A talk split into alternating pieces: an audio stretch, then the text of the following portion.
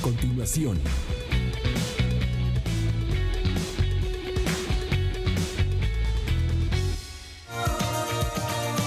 Mega Canal. ¿Cómo está usted? Le agradezco que nos acompañe esta mañana en Mega Noticias Colima. Le agradezco que esté con nosotros en este primer corte informativo. Tenemos bastante, bastante, bastante información que presentarle a usted esta mañana. Y vamos empezando con los datos de COVID-19, que bueno, pues se han incrementado los casos. Pues usted recordará, eran 51 eh, casos antier en la noche. Ayer le informábamos 51 casos de COVID-19 en el estado. Bueno, pues hoy la estadística va en aumento. Ya tiene usted ahí el mapa en pantalla y veamos, veamos los datos que bueno, pues es eh, complicado. Son 60, 60 los casos que ya se suman aquí en la entidad. Ahí tiene usted la estadística, de acuerdo con el último reporte emitido ayer, ayer 14 de mayo, por la Secretaría de, de Salud del Estado. Y bueno, pues vamos, de estos 60 casos acumulados ya hasta este momento, fueron nueve nada más en 24 horas. Manzanillo, Manzanillo, bueno, pues es el municipio que acumula más eh, casos. Eh, Manzanillo, usted lo tiene ahí, tiene 15 casos activos en este momento, son 12 eh, personas que se han recuperado y 7 que han, perdido, que han perdido la vida. Eso es en el caso de Manzanillo, otro municipio que, bueno, pues hay que destacar también es Tecomán, Tecomán que tiene seis casos activos, un recuperado y dos sospechosos. ¿Qué le hemos dicho de Tecomán desde la semana pasada? ¿Usted recuerda? Que bueno, pues ya eh, pues con imágenes de nosotros, autoridades habían querido hacer operativos, ya le habíamos dicho que la gente pues como si nada, allá en el municipio de Tecomán, no pues acataban las recomendaciones, no acataban el aislamiento, no se quedaban en casa, personas salen a la calle sin cubrebocas, salen a la calle sin ninguna precaución. Usted eh, le presentamos imágenes la semana pasada, el martes precisamente, si no me equivoco, eh, pues eh, la gente como si nada, había operativos de municipales, autoridades municipales, estatales, incluso apoyados por la Guardia Nacional, porque la gente no quería, no quería irse a sus casas, porque la gente eh, pues no obedecía el aislamiento, porque los comercios estaban abiertos. Bueno, pues ya transcurrió más de una semana y ahí tiene, ahí tiene usted, ahí tiene usted los resultados. Son seis casos activos en Tecomán. Una persona solamente se ha recuperado, hay dos casos sospechosos. También otro municipio que, bueno, pues ha incrementado es Cuauhtémoc. Cuauhtémoc eh, también, también han incrementado los casos, suman tres en este momento, tres casos activos, además de una persona que se ha recuperado hasta este momento. Ahí tiene el caso de Cuauhtémoc. En Villa de Álvarez, ya tiene usted otra vez el mapa en pantalla. En Villa de Álvarez son dos eh, casos activos en este momento van cinco recuperados allá en Villa, son dos, eh, dos casos sospechosos en este momento. En Coquimatlán continúa un caso activo, además hay uno eh, sospechoso. En la capital del estado, Aquí en Colima son cuatro eh, casos de personas que ya se recuperaron y hay seis sospechosos en este momento.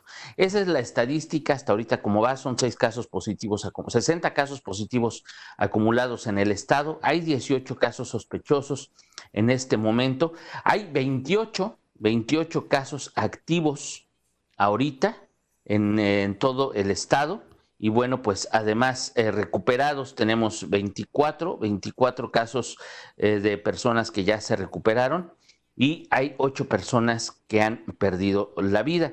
Aunque bueno, también hay que decirlo, hay un caso de un fallecimiento, hay una defunción que es sospechosa en este momento, ya que lo determine la autoridad, ya que lo determine la Secretaría de Salud, bueno, pues se va a confirmar, se va a desmentir, se va, bueno, se va a confirmar o descartar, más bien es descartar este caso que se encuentra sospechoso, una defunción que podría estar relacionada con COVID-19. Y bueno, pues ya tiene usted ahí el mapa, ya tiene usted las estadísticas, cómo están las cosas en este momento. Y pues es importante, es importante decirle que pues no echemos a la basura pues todos estos, en más de un mes, dos meses que tenemos ya eh, prácticamente en aislamiento social, que desde, en Colima empezamos desde antes que el gobierno eh, federal definiera mantener la sana distancia. En Colima lo estamos haciendo desde antes y pues es muy importante, muy importante acatar eh, las recomendaciones, acatar las instrucciones, de verdad darnos cuenta que lo que está pasando pues es, es real, no es, no es cuento, no es una broma, no le van a quitar el líquido de las rodillas, no son las antenas 5G, el caldo de pollo tampoco cura COVID, no hay remedios caseros, Sí, hay otras enfermedades que provocan más muertes, hay otros hechos, hay muchas situaciones que provocan más muertes que COVID-19. Invariablemente existen montononal de cosas que pueden provocar más muertes que COVID-19. Pero en este caso, pues es una enfermedad que no conocíamos, es una enfermedad nueva que no tiene cura, que no tiene tratamiento, que bueno, pues, y que efectivamente, pues sí pone de cabeza, de cabeza al país. Y que bueno, pues ya deja, por ejemplo, ha tenido eh, casos de crisis en la Ciudad de México. Ya en la Ciudad de México, pues hay una crisis por este tema, por COVID-19, porque muchas, muchas personas eh, se enferman y bueno, pues ya los hospitales resultan insuficientes. Lo mismo sucede en la Ciudad de México, también hay cuestiones delicadas en Morelos, en eh, Puebla, en Tijuana, en muchas partes del país, de verdad, sí es para tomarlo muy, muy, muy en cuenta, que no es solamente una, una cuestión eh, inventada, no es nada, nada de lo que nos han hecho creer, es algo que existe realmente. Y que así como existe, pues tenemos que tomarlo en cuenta, tenemos que acatar las recomendaciones. Si nos tenemos que enfermar, pues ya nos tendremos que enfermar, pero la idea es que no nos enfermemos todos al mismo tiempo, porque entonces sí pasa lo que pasa en la Ciudad de México, pasa lo que ocurre allá en la Ciudad de México, y es que el sistema de salud colapsa. Así de sencillo. Y bueno, lo que le hemos dicho, la situación, por ejemplo, en Tecomán, veíamos comercios abiertos, le digo desde la semana pasada, el martes. El martes le platicamos de esto, veíamos comercios, veíamos gente, veíamos a todos como si nada, y bueno, pues empiezan a repuntar los casos. También se empiezan a hacer más pruebas aquí en el estado de Colima, pruebas que a lo mejor no se hacían antes y que bueno, ya se empiezan a hacer estas pruebas, que bueno, pues a lo mejor empiezan a llegar más pruebas. Esto pues definitivamente nos dará una idea de cómo estamos realmente aquí en Colima, cuál es la situación real y no la que nos están diciendo con los pocos datos que tenemos, porque ya le hemos dicho, hay que multiplicar esos 60, multiplíquelos por 10, por 20. Así es sencillo. Y esa podría ser la cantidad de personas enfermas, de personas contagiadas por COVID-19 que estén en la ciudad, que estén en el estado, y es algo que tenemos que tomar muy, muy, muy en cuenta porque es información que nos va a servir para tomar decisiones, que nos va a servir para continuar en nuestro aislamiento social, que nos va a servir de muchas, de muchas maneras. Que no lo dejen saco roto, no lo tire así nada más, de verdad tómelo en cuenta. La idea, ya le hemos dicho también un montón de veces, eh, le, le, hemos dicho un montón de veces que, bueno, pues hay que estar pendientes de las determinaciones de las autoridades. Sí, estamos en días críticos, por ejemplo, pues en las últimas 24 horas, eh, la, estadística que informó el gobierno federal sobre COVID-19, pues también es, también es importante, ¿no? No crea, la verdad es que la, la situación tampoco a nivel nacional no es para menos. Ayer informaron 2.409 nuevos contagios a nivel nacional. Esos 2.409 contagios son mucho más. Es el día que más contagios se reportaron en todo el país desde que empezó la pandemia. Así de sencillo. Entonces quiere decir que la curva definitivamente no se aplana. Los eh, fallecimientos fueron 257 el día, el día de ayer, los que reportó el gobierno federal. Así que no existe una curva que se está aplanando. La felicidad y la algarabía con la que el gobierno federal quiere ver esta pandemia no es real. Hay que decirlo con todas sus letras, no es real lo que nos están diciendo. Los datos, las estadísticas que informan las mismas autoridades contradicen los discursos. Y esas estadísticas no las inventamos, esas estadísticas las distribuye el gobierno federal. Esas estadísticas son de la Secretaría de Salud del gobierno federal que eh, pues junta, recolecta los datos de 32 secretarías de salud. Así de sencillo. Todas las secretarías de salud del país envían sus datos al gobierno federal, el gobierno federal hace un, eh, los recolecta, los distribuye, los eh, estudia, los revisa. Y bueno, pues así es como usted tiene las estadísticas todos, todos, todos, todos los días.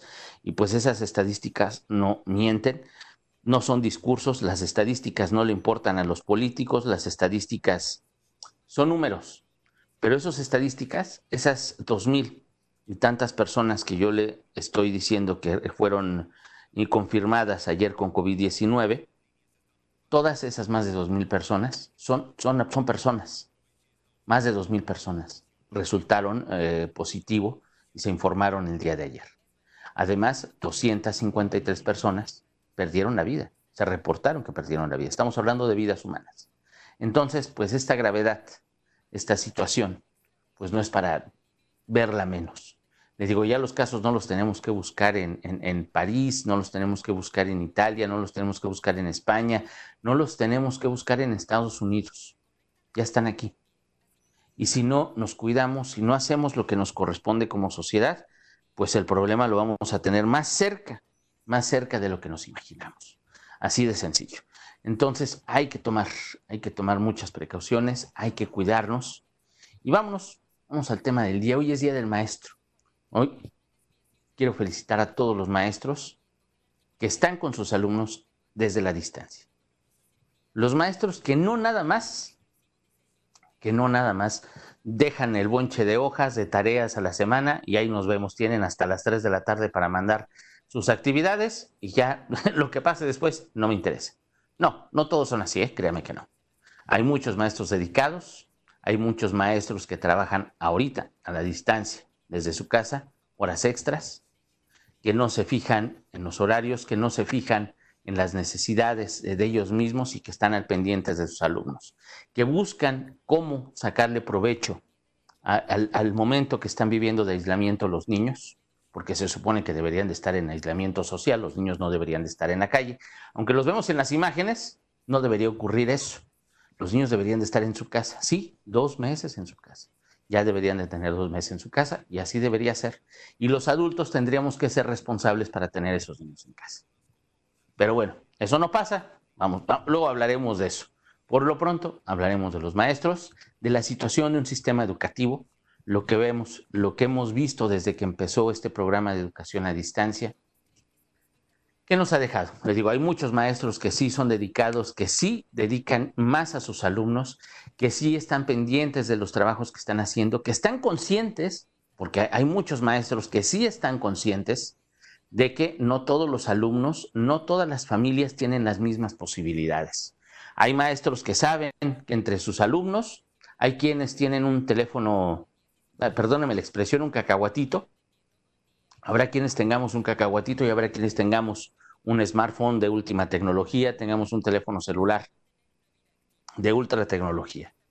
Habrá quienes, habrá maestros que sí estén conscientes de eso.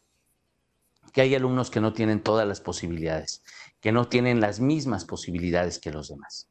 Definitivamente sí hay maestros de ese tipo. Pero pues, ¿qué lecciones, qué lecciones nos deja la pandemia? la desigualdad. Vivimos en una desigualdad social impresionante y con la pandemia, con la contingencia nos hemos dado cuenta que es más grave de lo que nosotros veíamos. ¿Sabía usted que menos de la mitad de las personas en zonas rurales tienen acceso a Internet, tienen posibilidad de un teléfono celular? Por eso, por eso hay tantas comunidades rurales en las que no no llegan las clases a distancia. Ya le presentamos aquí la comunidad de, cañeros allá en el Trapiche. Fue un maestro de CONAFE, les dejó sus hojas, vean la tele. Ah, pues qué bien. Sería genial que tuviéramos tele, ¿no? Pero no, no, no todos tienen tele. Perdón, sí, muchos tienen hasta eh, satelital y tienen no sé cuánta cosa, pero no todos tienen el mismo acceso. Déjeme le digo. No en todas las comunidades rurales tienen el mismo acceso a una televisión satelital, tienen acceso a un smartphone. No. Entonces ellos están lejos. Y lo reconocía el mismo secretario de Educación del Gobierno Federal. En México, nueve de cada diez niños están tomando sus clases a distancia. están participando en este programa de educación de Quédate en casa. Me, eh, me educo en casa, algo así se llama el programa. Pero si lo decimos nueve de cada diez, se oye muy bien. Uno de diez niños, pues no, no está tan mal. Casi todos están estudiando. Pero si lo vemos y tomamos en cuenta que son 25 millones, más de 25 millones de niños en todo el país, más de 25 millones de estudiantes en todo el país, quiere decir que 2.5 millones no están en clases. Uno de cada diez, imagínense nada más. 2.5 millones en el país de niños no están en clases. Y aún así el gobierno federal, aún así el secretario de Educación Pública del gobierno federal, Esteban Moctezuma Barragán, se congratula y dice, tenemos garantizado el ciclo escolar. Pero a los niños pobrecitos, a los niños en zonas rurales, ellos no los contamos. Ellos no cuentan. No dijo que no contaban, pero él garantizó el ciclo escolar y él mismo reconoce que 2.5 millones de niños no están en clases. Y no le importa. No, no, no, no hizo hincapié en eso. No hace hincapié en eso. ¿De qué nos damos cuenta hoy, Día del Maestro? De que la desigualdad, el poder, la política, todo, todo se hace más evidente. Todo se hace más claro hacia dónde estamos en el sistema educativo nacional. Una, la desigualdad de las familias. Ahí está, es evidente, ya no está latente, está a la vista. No todos tienen las mismas posibilidades. Desde los niños, los papás, este es un sector. Del lado de los maestros, no todos los maestros tienen las mismas posibilidades y capacidades. También hoy, con la pandemia, con el aislamiento social, se hace evidente eso que no todos los maestros pueden dar clases a distancia, que a muchos maestros les falta actualizarse. Ojo, y que a muchos maestros les hace falta criterio. Porque bien, si algo dijo bien alguna vez el secretario de Educación, que no es maestro, que es un empresario, que es más político, empresario, es que pues la educación a distancia debe basarse en los libros de texto gratuitos, en los cuadernos que tienen los niños, en los materiales que tienen los niños en su casa. No tienen por qué imprimir hojas, no tienen por qué salir a la papelería, no tienen por qué salir. Estamos en aislamiento social. Es la lógica más simple. Y maestros, hay muchos maestros que no entienden eso.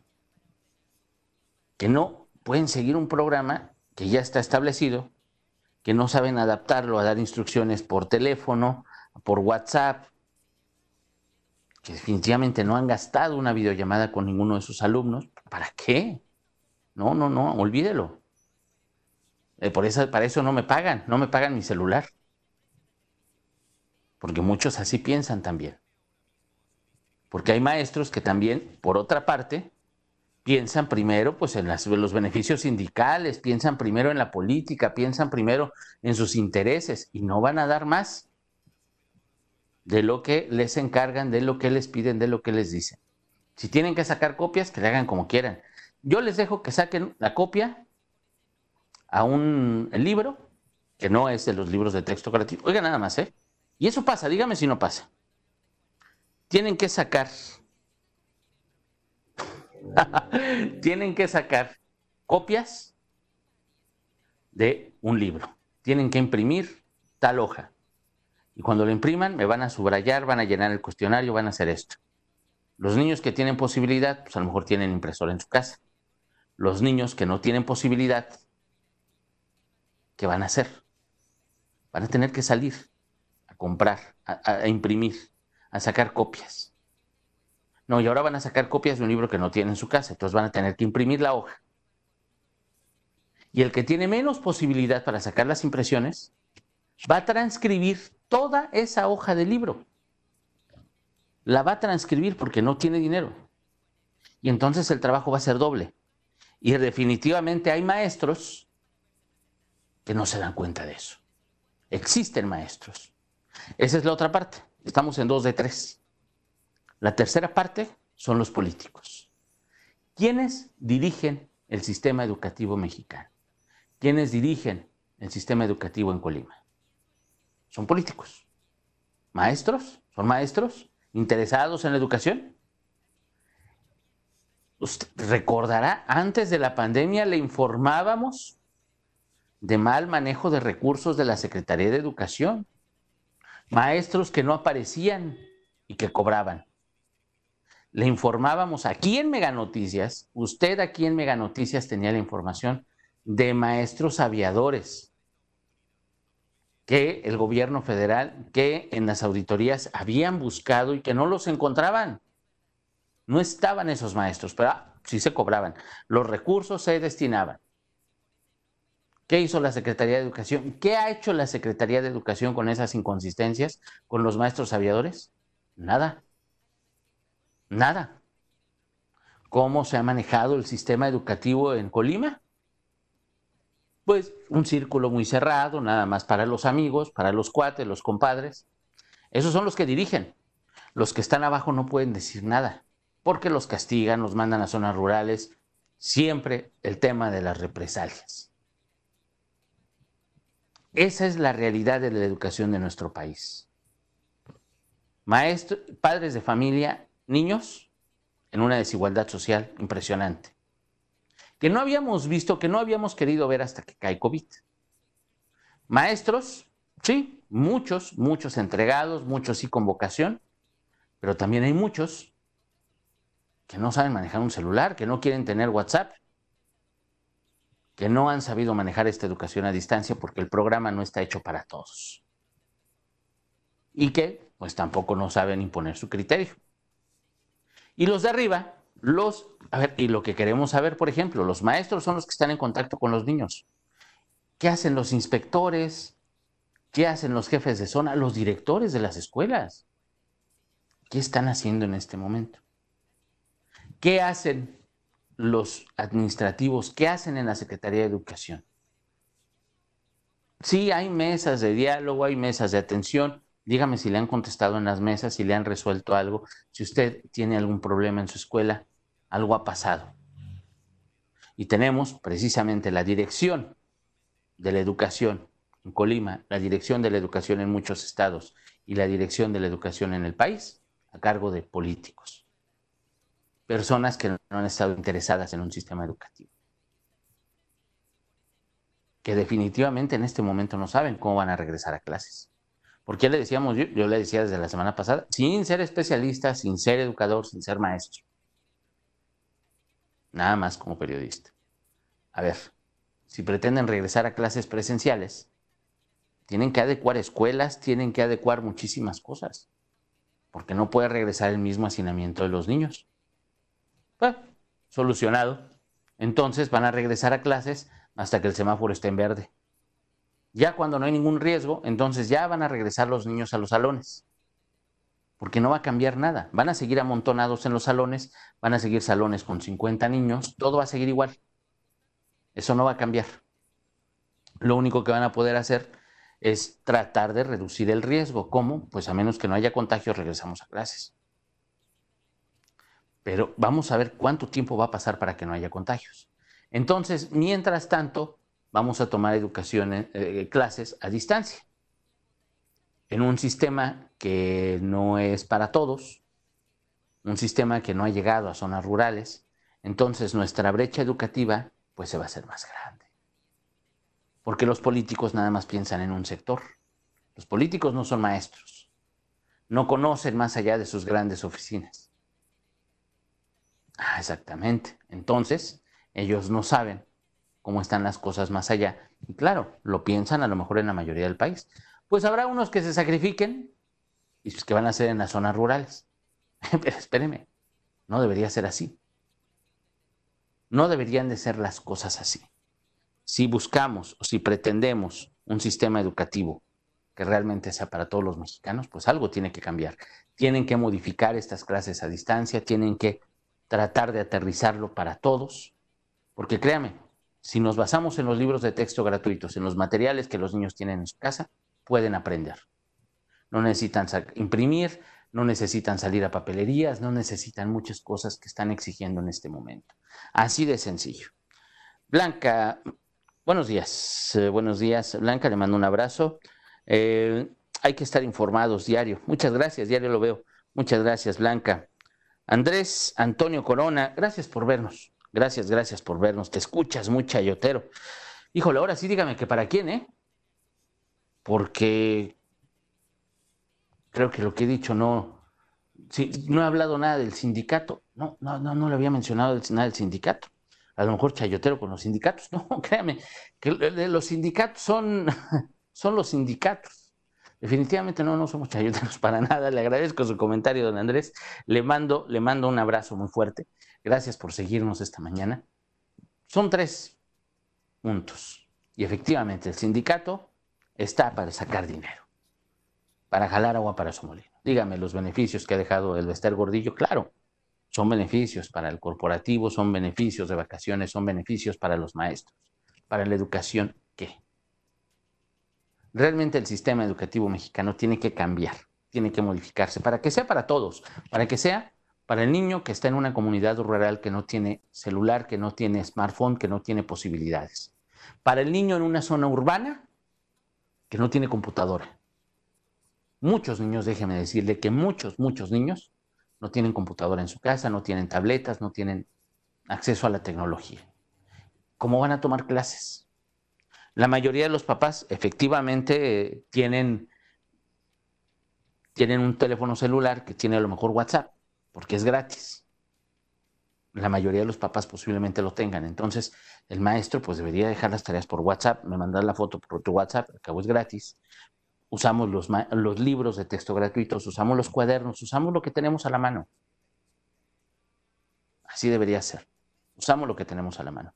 Y si el maestro, además de eso, es de esos maestros que le digo, y los que yo felicitaba al principio, que son muchos, los que están pendientes de sus alumnos, los que les llaman, los que están, los que saben qué niño tiene y qué niño no tiene.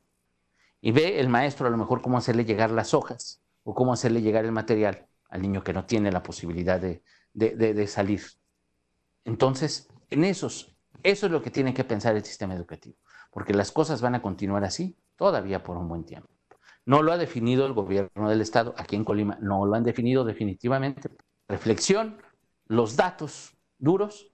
Y el último dato, que ya, se lo he mencionado varias veces y que tendrían que tener en cuenta los papás, que tendrían que tener en cuenta los maestros y que tenían que tener en cuenta los directores y los políticos que manejan el sistema educativo nacional. En México, cuatro de cada diez niños, el 40% de los niños en el país, tiene más educación.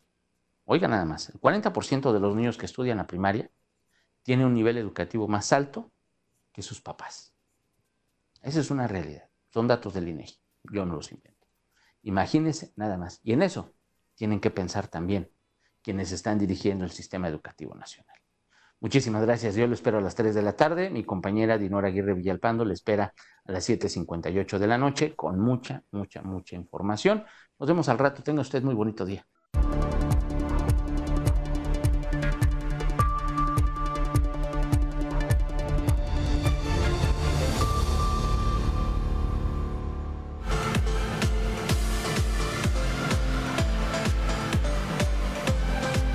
Mega Canal Colima